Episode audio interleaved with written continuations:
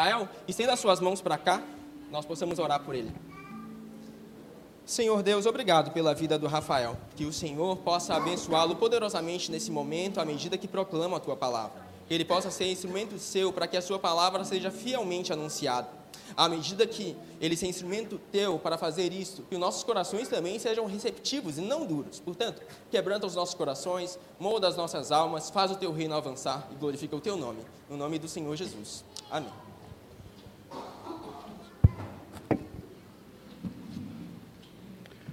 Muito bom dia a todos. Espero que estejam todos bem. Pessoal, vou pedir para que os irmãos possam abrir a Bíblia em Filipenses capítulo 2.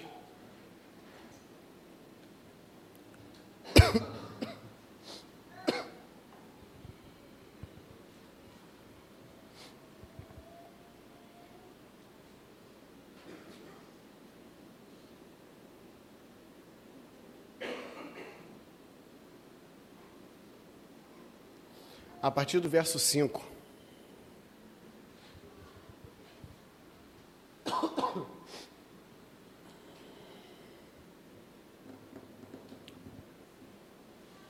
Bom, como já é de conhecimento da igreja, estamos numa série de pregações, né, na carta de Paulo às igrejas de Filipos. Então, a gente está dando continuidade essa pregação. Semana passada o Maico trouxe uma mensagem para a gente sobre os primeiros versos aí do capítulo 2. Né? E Paulo, nesses primeiros versículos, ele vai falar com a igreja, né? A gente tem comentado que a carta aos Filipenses é uma carta de alegria de Paulo, é uma carta que, diferente de algumas outras, ele está agradecendo. Ele diz que quando pensa nessa igreja, seu coração se enche de alegria pela vida que aqueles irmãos estavam levando diante de Deus, certo? E então Paulo inicia o capítulo 2 de Filipenses, incentivando esses irmãos a cumprirem e exercerem uma atividade espiritual. Paulo vai dizer, irmãos, tenho ficado muito feliz com vocês, mas se há alguma compaixão, alguma consideração, te peço, completem a minha alegria. Paulo vai dizer, falta uma coisa, um detalhe, para que a minha alegria em vocês esteja completa. Sejam um mesmo amor, mesmo modo de pensar, porque somos um só espírito, a fim de que possamos viver em unidade. E então Paulo ele vai decorrer sobre isso e vai mostrar para a gente, mais uma vez, que até nisso que ele está pedindo para que os filipenses façam, a fim de que sua alegria seja completa, ele vai mostrar o exemplo de Cristo, para que nós possamos agir da mesma maneira e viver de modo pleno diante de Deus. Então, a partir do verso 5, Paulo escreve: Tenham entre vocês o mesmo modo de pensar de Cristo Jesus, que, mesmo existindo na forma de Deus, não considerou o ser igual a Deus algo que deveria ser retido a qualquer custo. Pelo contrário, ele se esvaziou, assumindo a forma de servo, tornando-se semelhante aos seres humanos e, Reconhecido em figura humana, ele se humilhou, tornando-se obediente até a morte e morte de cruz. Por isso também Deus o exaltou sobremaneira e lhe deu o nome que está acima de todo nome, para que ao nome de Jesus se dobre todo o joelho, nos céus, na terra e debaixo da terra, e toda língua confesse que Jesus Cristo é Senhor, para a glória de Deus Pai. Então, esses são os versos que a gente vai tratar por agora. Geralmente, eu tento trazer aqui algumas aplicações né, para as nossas vidas ao final da, da exposição, né? mas essa é uma passagem muito ímpar, né? talvez uma das passagens mais belas escrita por Paulo. É um verdadeiro poema que ele traz aqui a respeito da humilhação do sacrifício de Cristo pela vida da igreja. E tem algo nas Escrituras que muitas vezes nós, como igreja, deixamos de lado, que é a contemplação disso que há de maravilhoso na palavra de Deus. É nós lermos as Escrituras e simplesmente contemplarmos a grandeza e o quão maravilhoso Deus é e deixar com que isso, por si só, enche os nossos corações de satisfação, de alegria e de plenitude. Existem determinadas afirmações ao longo da palavra de Deus que devem gerar esse sentimento em nós, devem nos levar a contemplar Deus e admirar Sua beleza e grandiosidade, certo? Essa é uma delas. Então, muitas das aplicações daquilo que nós podemos trazer já vai ser inserido ao longo da exposição, além do fato do próprio texto em si. É, convido os irmãos a não só agora, mas depois, posteriormente, em suas casas, ler por mais vezes, no silêncio do teu devocional com Deus, essa passagem e contemplar o Criador, contemplar a grandeza daquele que nós servimos. Peço a atenção dos irmãos porque faremos algo extraordinário agora, ao tratar da palavra. Paulo aqui nos convida a um exercício maravilhoso, que deve ser constante em nossas vidas. Paulo aqui nos convida a entrar na mente de Deus. Como reagiríamos se pudéssemos ter essa oportunidade, e de fato temos, e é agora, de receber um convite como esse? Imagina que você, hoje, pode adentrar a mente do Criador, do Salvador, do Deus encarnado, e pensar, decifrar aquilo que ele pensou, aquilo que ele sentiu, aquilo que ele desejou para a sua igreja. É isso que Paulo nos convida nessas passagens. Versos 5 e 6, o apóstolo vai dizer: Tenham entre vocês o mesmo modo de pensar de Cristo que, mesmo existindo na forma de Deus, não considerou o ser igual a Deus algo que deveria ser retido a qualquer custo. Meus irmãos, Cristo não se apegou à sua glória. Cristo, o soberano Deus, não se apegou ao seu patamar com o Pai nas alturas. Pelo contrário, se humilhou, se fez servo, encarnou, foi obediente até a morte e morte de cruz, para que pudéssemos ser salvos e estar diante dele por toda a eternidade. E é justamente por esse motivo que Paulo vai utilizar para nos ensinar que nós devemos ser humildes a fim de que vivamos em unidade. Por quê? Porque foi dessa maneira que Cristo agiu. Se Cristo não reteve a sua glória a todo custo, não se apegou a isso, não se apegou a isso, com todas as forças, se ele abriu mão dessa possibilidade de estar com o Pai na glória nas alturas, a fim de descer a este mundo, certamente nós, como igreja e como irmãos,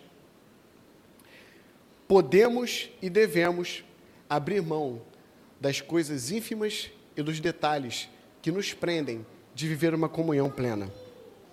Se Cristo abriu mão disso, não reteve a sua glória a todo custo, certamente nós, pelo mesmo poder que habita em Cristo, poderemos também abrir mão de qualquer coisa em prol da unidade e da comunhão enquanto igreja e enquanto corpo. Isso significa que o mesmo Espírito que ressuscitou Cristo dos mortos, ele é poderoso para agir no meio da igreja e no meio de cada uma de nossas vidas para nos capacitar a ignorar os nossos feitos, os nossos luxos, ignorar a nossa busca pela perfeição, ao ponto de ignorarmos as falhas e desvio dos nossos irmãos em prol da unidade da comunhão da igreja. Sem isso, a vida em igreja é impossível, porque sempre estaremos atentos ao erro do nosso próximo, sempre estaremos atentos ao detalhe que faz com que aquela igreja não seja perfeita. Sempre estaremos atentos ao que está fora e nunca estaremos atentos àquilo que Cristo fez na cruz por cada um de nós. É contemplando o sacrifício de Cristo, entendendo que Ele abriu mão de tudo que era mais valioso, para que pudéssemos se fazer e se humilhar na forma de homem, servo, sofredor, a fim de que nós pudéssemos ser um. É ter em nossos corações e almas o mesmo sentimento e motivação que teve o nosso Salvador, em prol da unidade da comunhão e da saúde da vida da igreja. Em Efésios capítulo 2, Paulo nos traz esse ensinamento glorioso. Paulo vai dizer, meus irmãos, não se esqueçam de quem vocês eram no passado e daquilo que Cristo fez pela vida de cada um de vós. Porque antes éramos estranhos à aliança de Deus, éramos inimigos do Senhor, andávamos conforme as vontades do nosso coração. Mas Deus, em Sua infinita graça e bondade, veio ao mundo e se sacrificou por cada um de nós. E o muro de separação que havia entre vocês não existe mais. Quando Paulo aqui vai estar trazendo em Efésios essa união entre os gentios e os judeus. Então, Paulo vai dizer que o sacrifício de Cristo na cruz derrubou e aniquilou qualquer tipo de separação que havia entre os homens, a fim de que pudéssemos ser um, um só corpo em Deus, uma só fé, uma só religião e um só espírito. E a partir de agora, somos chamados concidadãos dos céus, família, membros da família de Deus. Por isso, chamamos uns aos outros de irmãos. É um título que foi custoso ao nosso Criador e ao nosso Salvador. É um sacrifício que foi penoso ao Criador dos céus e da terra, para que nós, por causa de detalhes e de, de coisas ínfimas e pequenas, faça, façamos que a nossa unidade, a nossa comunhão, o nosso bem-estar com os irmãos e com a igreja possa ser limitado ou restringido. São coisas muito pequenas diante daquilo que o nosso Salvador suportou e passou por cada um de nós. Quais são as implicações disso? Quais são as implicações de servirmos a um Deus que, na forma de Deus, ou seja, existindo tal qual o Senhor, se fez servo, se humilhou? Calvino, grande reformador de Genebra, responde às implicações dessa humildade e generosidade de Cristo Jesus. A humildade de Cristo consiste em ele descer do lugar mais elevado da glória, à ignomínia mais baixa. Ele renunciou ao seu direito. Tudo que se requer de nós é que não assumamos para nós mesmos mais do que devemos. Visto, pois, que o Filho de Deus desceu de multitude tão imensa, quão irracional seria que nós, que nada somos, tentássemos nos exaltar orgulhosamente, seja na igreja ou em qualquer outro lugar em que estejamos, por conta de discordâncias que mais fazem limitar a obra de Cristo na cruz do que trazer qualquer outro bem para a igreja.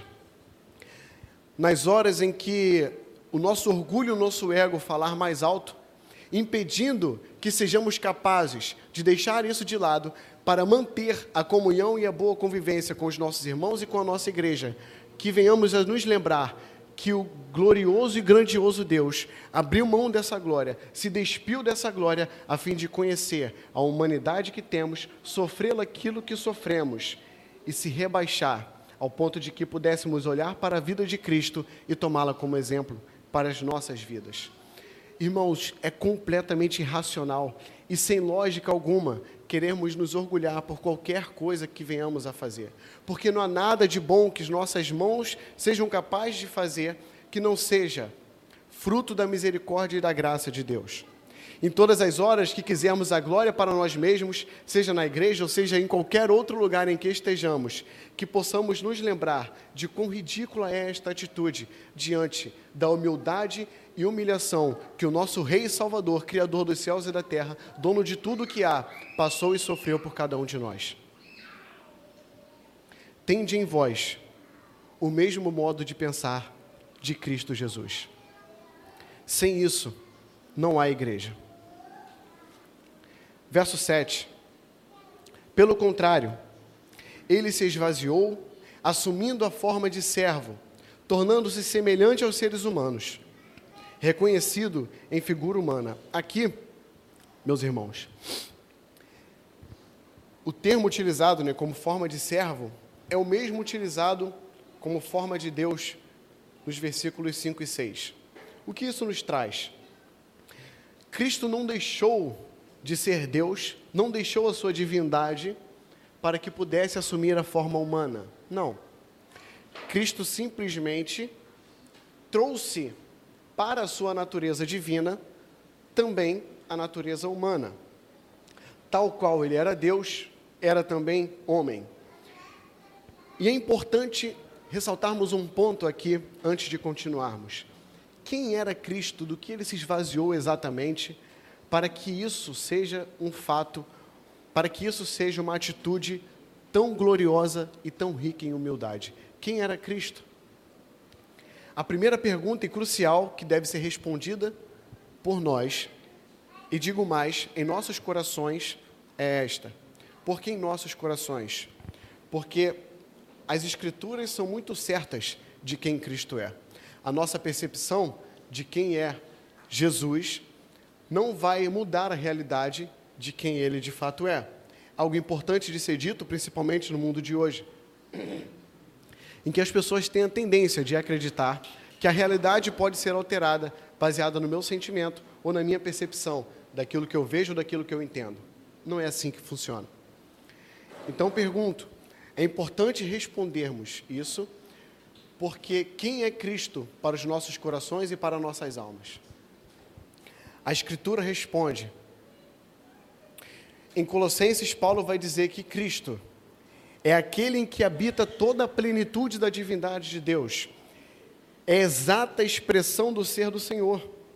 É a imagem do Deus invisível, por meio de quem todas as coisas visíveis e invisíveis foram criadas. E todas elas foram criadas por meio dele e para ele, para a sua glória. Na carta aos Hebreus, o autor vai dizer que Cristo é o resplendor da glória do Pai, a exata expressão do seu ser, o qual está assentado à direita da majestade de Deus Pai, e que herdou o mais excelente nome. Ainda em Hebreus, o autor nos garante que era necessário que esse mesmo Deus, a exata expressão do Pai, aquele que habita toda a plenitude, se fizesse semelhante a nós, para que em tudo aquilo que sofremos tivéssemos alguém a quem recorrer, que entenderia tudo por, pelo que passamos, tudo pelo que sofremos, tudo pelo que somos tentados. É desse Deus que estamos falando é de algo extremamente valioso, é de um lugar extremamente alto em glória, que ele desceu para estar conosco e a semelhança daquilo que somos. Por mais que seja extraordinário, não estou falando do exemplo de Paulo, no capítulo 4 de Filipenses, ao dizer de tudo aquilo que ele abriu mão do sacerdócio dos fariseus. Não, não é disso que eu estou falando. Estou falando de algo ainda muito mais excelente, de algo muito mais glorioso, de um patamar muito acima daquilo que nós podemos contemplar. Estou falando da divindade plena, se despindo da sua glória, descendo a majestade de Deus para que pudéssemos, para que pudesse ser encontrado em figura humana. É isso que o autor nos mostra nesse versículo. Cristo não deixou os seus atributos divinos e transcendentes, não. Pelo contrário, ele continua Deus, continua divino, mas agora reconhecido em figura humana. Ele não reteve a sua glória a qualquer custo, justamente pelo fato de que ele não se prendeu a ela de uma tal maneira que não pudesse ser encontrado na forma de servo, tal qual na forma de Deus. Temos um Senhor se rebaixando a forma de servo. E mais uma vez, somos convidados a meditar, refletir e comparar com nossas vidas. Se Deus, a plenitude da divindade do Criador, aquele que possui o nome que está sobre todo o nome, foi capaz de se despir da sua glória para assumir a posição de servo, qual atitude devo ter eu em relação aos meus irmãos, seja no meu lar, com a minha esposa, seja da igreja, com os meus irmãos, que atitude deverei ter eu? Irmãos, a atitude mais humilde possível, reconhecendo que somos todos pecadores carentes da graça e da misericórdia de Deus. Não fosse por isso, não seríamos capazes de conviver ao lado de ninguém. É somente por causa da graça e da misericórdia do nosso Salvador é que podemos estar aqui reunidos como igreja. Precisamos entender a importância e o custo para o Senhor da vida em comunhão e em comunidade, para que a gente não permita que as nossas diferenças, nossas falhas e os nossos pecados seja qualquer tipo de barreira para que possamos viver em unidade a fim de glorificarmos o nome de Deus. O que isso nos traz? Nos traz uma característica talvez mais fundamental que diferencia, ainda que humanamente falando, o cristianismo de qualquer outra religião que você possa estudar, vivenciar ou conhecer. Temos um Deus que é pessoal. Um Deus que é 100% homem e é 100% Deus. Gosto muito quando Paulo fala em 1 Timóteo, capítulo 2, no versículo 5, onde ele vai dizer que não temos nenhum outro mediador a não ser Cristo Jesus, homem. Porque servimos a um Senhor divino, transcendente, que está nas alturas, sim, mas que possui um rosto, que possui uma face, que andou e caminhou por essa terra esteve entre nós, sentiu nossas dores, foi tentado em tudo aquilo que somos tentados. Temos um Deus que, quando dobramos os nossos joelhos e recorremos até Ele em lágrimas, independente do nosso sofrimento, Ele entende cada gota de lágrima que cai dos nossos olhos. Porque em tudo padeceu e em tudo foi tentado, mas diferente de nós, conquistou a justiça que não éramos capazes de conquistar a fim de que pudéssemos ser todos reunidos em um só corpo para a glória de Deus Pai. Esse é o Deus o qual servimos. Essa é a resposta que tem que ser respondida em nossos corações e almas. Cristo ocultou suas características divinas, restringiu elas para que pudesse deixar evidenciada a sua natureza carnal, enquanto aqui esteve nessa terra e entre nós. É interessante pensarmos nisso, por quê? Geralmente, o que as divindades, né, digamos dessa maneira, esperam de seus servos é que os seus servos busquem fazer coisas e sacrifícios a fim de que achem graça aos olhos do Ser Supremo. Diferente de tudo isso, temos um Criador, Deus e Salvador, que fez o exato oposto. Olhou para a obra de suas mãos, para a sua criação, e sabia que não haveria nada que pudéssemos fazer, não haveria vida que pudéssemos viver, ao ponto de que fôssemos dignos da salvação e da graça e do olhar de Deus. Então, esse mesmo Deus se despe da sua glória, se acha em figura humana e anda nessa terra. Ele sentiu fome, ele chorou, ele sentiu dor e tristeza pela morte de pessoas queridas. Ele sentiu a dureza das tentações e dos sofrimentos que cada um de nós podemos passar. Ele sentiu necessidades. Foi a nesse nível que se rebaixou o Criador dos céus e da terra. Ele criou tudo o que há. É poderoso para, pela simples palavra de suas bocas, fazer existir e, como diria Paulo, chamar à existência aquilo que não existe como se já existisse. Esse Deus se fez homem para ser cuspido pela sua própria criação, para ser crucificado, chicoteado e tido entre os ladrões e como qualquer outro à margem da sociedade. Esse sentimento de Cristo deve nos constranger, porque Deus ocultou o que tinha demonstrando a sua humildade, enquanto que nós queremos mostrar aquilo que não temos. Não há motivo para nos gloriarmos em nada. Em tudo somos dependentes da graça e da misericórdia de Deus. Que seja esse o sentimento em nossos corações, para que possamos viver em harmonia e alegria, com o mesmo amor, o mesmo modo de pensar, pois temos um só Espírito tende em vós o mesmo sentimento que Cristo Jesus. Sem isso, não há igreja. Versículo 8. Ele se humilhou, tornando-se obediente até a morte e morte de cruz. É interessante pensar que, para que Cristo pudesse nos dar um exemplo a respeito da sua humildade, era necessário que ele humilhasse a si mesmo. Porque a própria definição de humildade está relacionada a entender e compreender as minhas limitações. Cristo não tem limitações, não tem restrições. Ele é Deus. A humildade está relacionada a nós não nos vangloriarmos. Também não se aplica ao Deus Criador dos céus e da terra, pois é o único digno de glória. Então, para que em tudo ele pudesse ser um exemplo para cada um de nós, inclusive na humildade, era necessário que o Criador dos céus e da terra humilhasse a si mesmo e se encontrasse em figura humana. Tudo aquilo que Cristo fez e tudo pelo qual ele passou tem um significado. Por isso, Paulo aqui vai dizer que ele não somente morreu, mas morreu uma morte de cruz.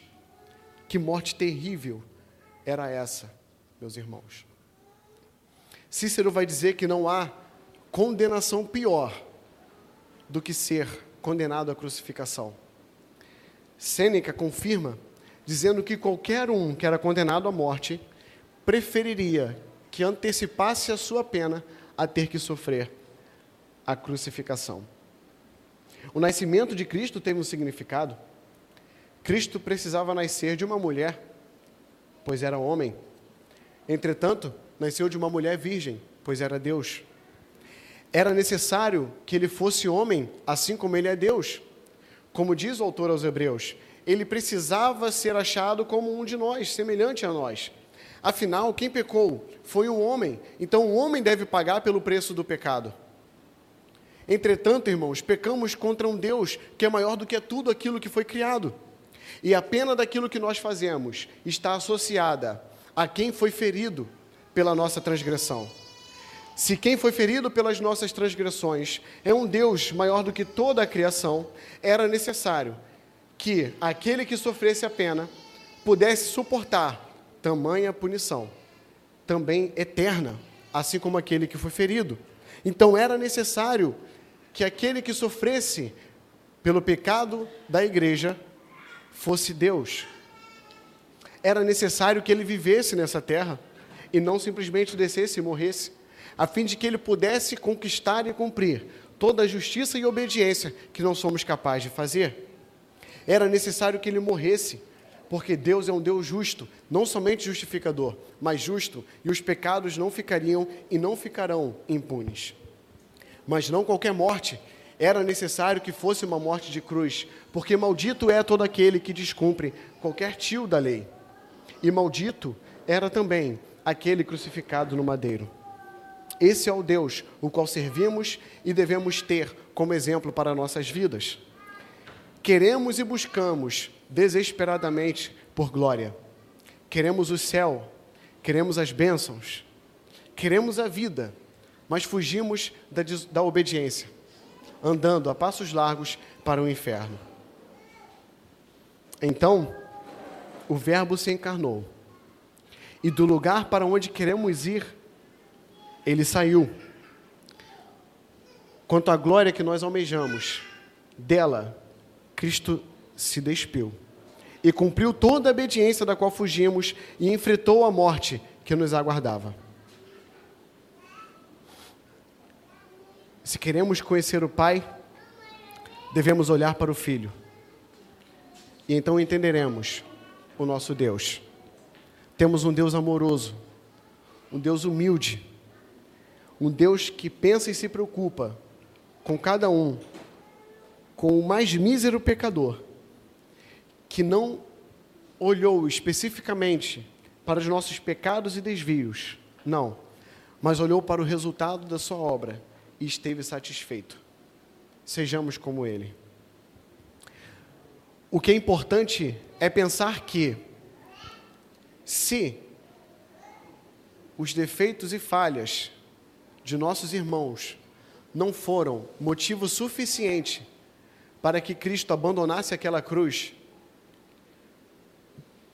o que tem em nossas mentes que nos faz pensar que são razões suficientes estas para que venhamos a abandonar a comunhão e a unidade com os nossos irmãos e com a nossa igreja. Não existe motivo para que possamos pensar dessa forma. Até porque só somos capazes de pensar assim se, por algum momento, imaginarmos que somos menos pior do que aquele que nós olhamos e nos relacionamos. Não somos menos pior. A única coisa que nos impede de ser tão mal quanto podemos imaginar é a mão misericordiosa e graciosa de nosso Salvador. Tende em vós, meus irmãos, o mesmo modo de pensar de Cristo Jesus. Sem isso, não há igreja. Por isso, também Deus, não apesar disso, não apesar da humilhação, não apesar do sacrifício, mas por causa do sacrifício, também Deus o exaltou sobremaneira e lhe deu um nome que está acima de todo nome, um nome que tem poder, um nome que tem autoridade. E esse verso é um golpe no ecumenismo. Não existe profanação maior do que colocar o nome de Cristo ao lado de qualquer outro nome que seja. Não existe. Não existe. Porque Cristo está acima de tudo e está acima de todos. Não é a minha opinião ou a sua que vai mudar essa realidade, isso é um fato. Deus é o Senhor de tudo, inclusive de nossas vidas. Creamos nós ou não. Ele é o Deus soberano.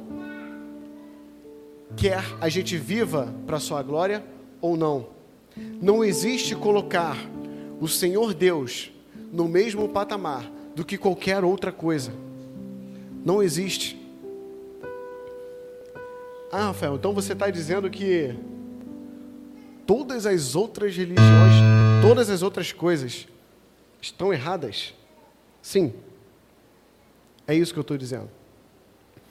Ah, mas então quer dizer que só existe um caminho? É só Deus, só Cristo e nada mais? Sim. É isso. Só Cristo, somente Deus e nada mais. Pensar qualquer coisa diferente é reduzir infinitamente o tamanho do nosso pecado.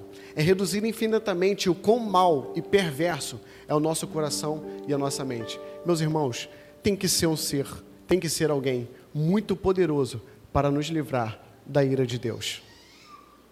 Somente Cristo é o único caminho. Não sou eu que digo, é as Escrituras, é a palavra do próprio Deus. É a palavra que fez criar tudo aquilo que vemos e contemplamos.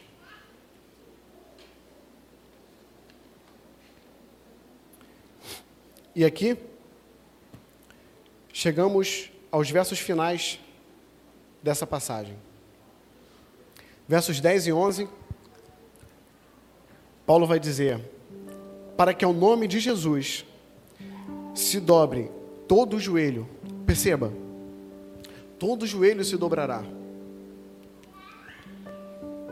Significa que Cristo não abriu mão do ser divino que era. Ele não veio como homem para deixar de ser Deus, não. Ele continua Deus.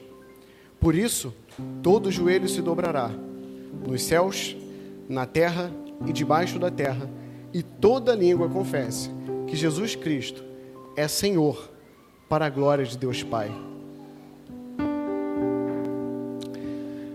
Aqui, o termo utilizado por Paulo, Senhor, foi o mesmo termo que os tradutores da Septuaginta, que foi a primeira versão grega do Antigo Testamento, ele usou para traduzir o tetragrama de Deus, que é Yahvé.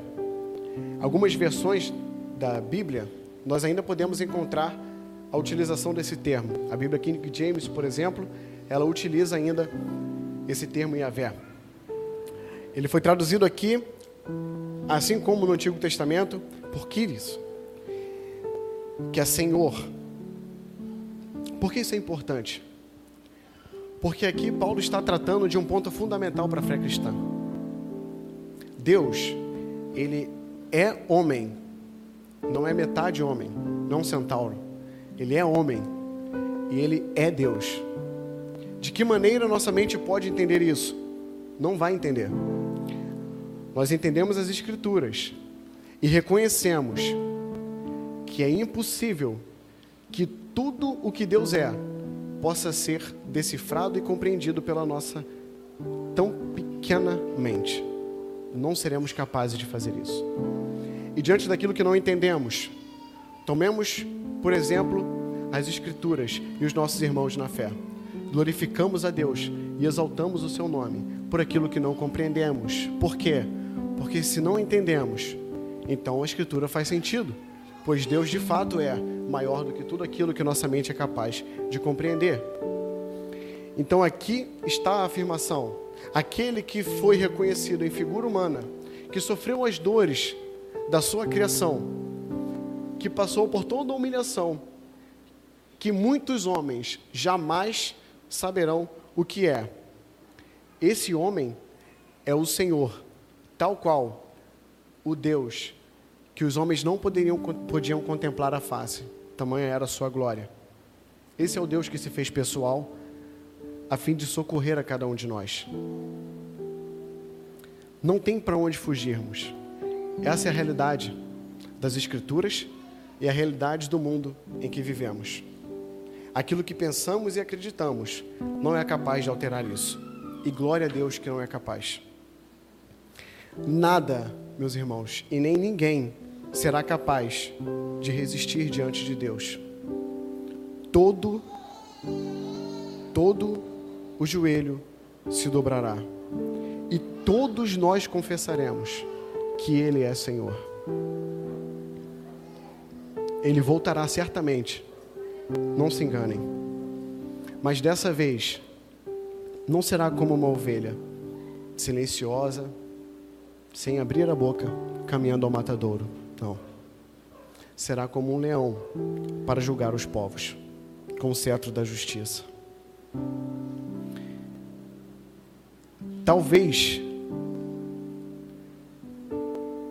se vivemos as nossas vidas de qualquer maneira, ignorando essa realidade, estaremos no máximo postergando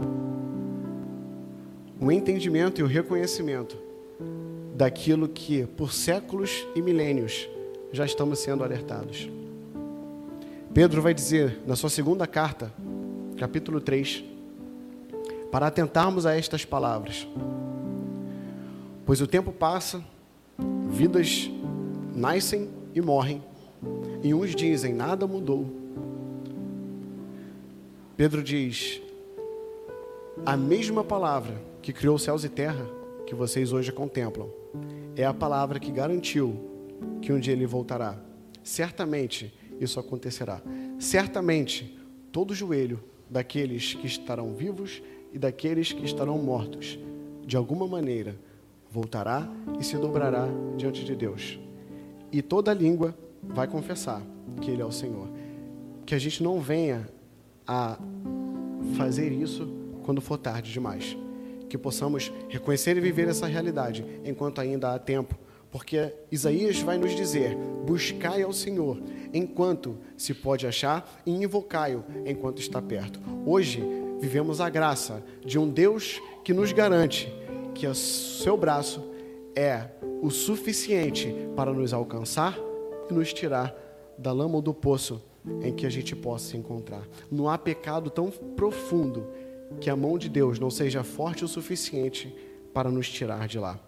Então, que venhamos a buscar a Deus e invocar o nome do Senhor enquanto Ele ainda está perto de nós, pois um dia os homens clamarão e suas orações e clamores não serão mais ouvidos, pois Deus terá se afastado da sua criação. Isso nos leva ao texto de Isaías 45, que eu gostaria de ler com os irmãos. Se os irmãos puderem abrir.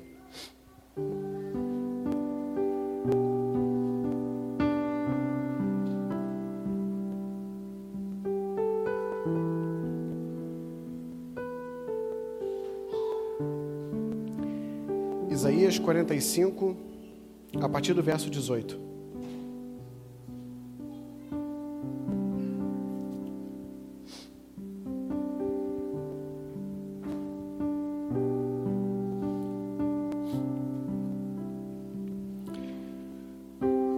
Assim registra o profeta. Porque assim diz o Senhor, que criou os céus. E Ele é o único Deus que formou a terra e a fez. Ele a estabeleceu.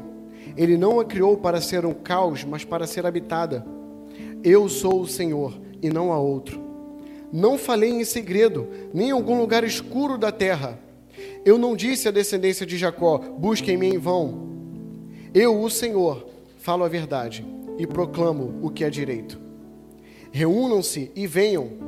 Aproximem-se todos juntos, vocês que escaparam das nações. Não sabem nada os que carregam as suas imagens de madeira e fazem súplicas a um Deus que não pode salvar. Declarem e apresentem as suas razões. Que tomem conselho uns com os outros. Quem fez ouvir isto desde a antiguidade? Quem desde aquele tempo o anunciou? Será que não fui eu, o Senhor? Pois não há outro Deus além de mim. Deus justo e Salvador não há além de mim. Voltem-se para mim e sejam salvos, vocês, todos os confins da terra, porque eu sou Deus e não há outro.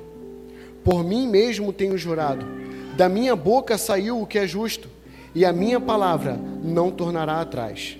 Diante de mim, todo joelho se dobrará e jurará toda língua. Não fujam da realidade, meus irmãos. Creiam em Cristo e sejam transformados. E como sermos transformados? Tendo em vós o mesmo modo de pensar de Cristo Jesus. Sem isso, não há igreja, não há salvação. Vamos orar?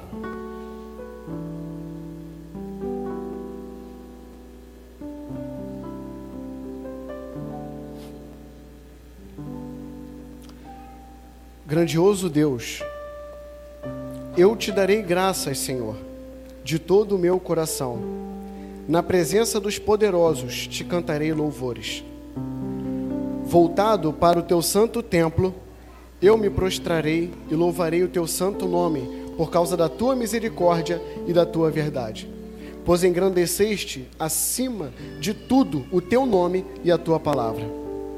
No dia em que eu clamei, tu me respondeste e alentaste a força de minha alma. Todos os reis da terra te louvarão, Senhor quando ouvirem as palavras da tua boca, e cantarão os caminhos do Senhor, pois grande é a glória do Senhor. O Senhor é excelso, contudo, atenta para os humildes. Os soberbos ele os conhece de longe. Se ando em meio à angústia, tu me refazes a vida. Estendes a mão contra a ira dos meus inimigos. A tua mão direita me salva. O que diz respeito a mim, o Senhor levará a bom termo. A tua misericórdia, ó Senhor, dura para sempre. Não desampares as obras de tuas mãos.